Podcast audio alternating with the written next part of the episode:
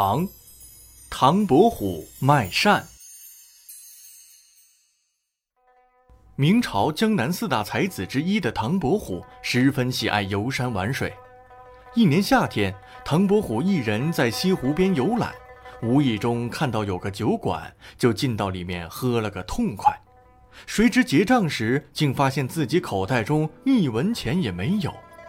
他四下看了看，周围又没有一个熟人。一抬头，只见柜台上挂着个牌子，上面写着“概不赊账”四个大字。唐伯虎这下傻了眼，急得满头大汗，下意识地摇起了手中的扇子。忽然，他心生一计，何不把这把扇子卖了来换酒钱呢？他开始大声吆喝：“卖扇子喽！”店中有一个穿着华丽的人接过唐伯虎的扇子，打开一看，不屑地说了句：“这扇上的画明明就是瞎画的，也不知道是哪个无名小卒的作品，分文不值。”说完，把扇子扔在了地上。唐伯虎很不高兴，瞪了这人一眼，继续卖扇。不一会儿，来了个书生模样的人。他拿起扇子，仔细地观察，然后拍手叫道：“妙妙，实在是妙啊！这一定是出自名家的手笔。”说完，他又抬头端详卖扇子的这个人，问道：“阁下莫非就是江南第一才子唐伯虎？”唐伯虎听后笑而不答。酒客们一听，都来了精神，争着跑过去看这把扇子，纷纷出高价要买。唐伯虎谁都不卖，只给了那书生。书生从自己的衣袖里摸出十两白银，抱歉地说：“我身上只有这些钱，恐怕是买不起啊。”唐伯虎说：“你慧眼识人，令我十分钦佩。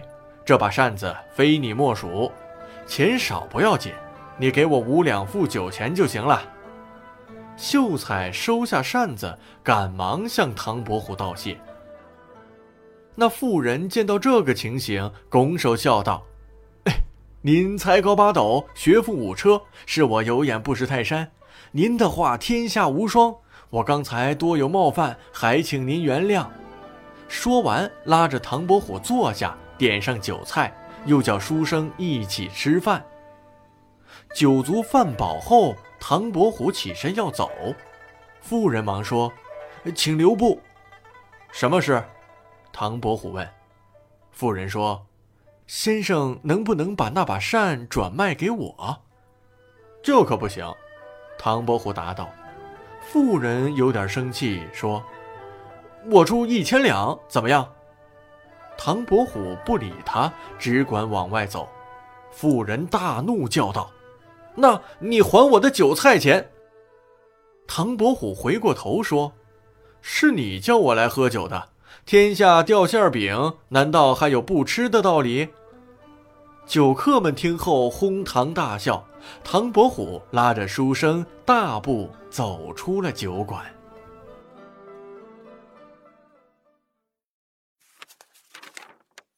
唐姓起源。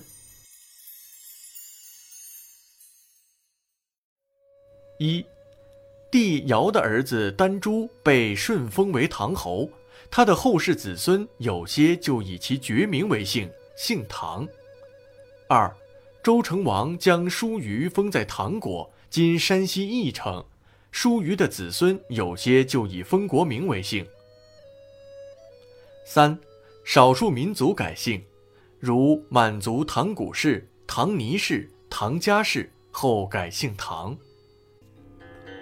博文馆，在国外，中国人为什么被称为唐人？唐代是中国古代最繁荣强盛、对世界影响最大的朝代。唐太宗拓土开边，威震中亚、西亚及南海诸国。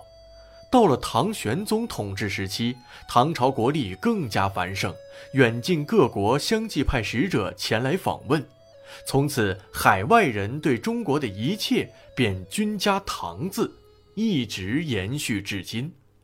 如今中国人为唐人，称中国字为唐字，称中国传统服饰为唐装等。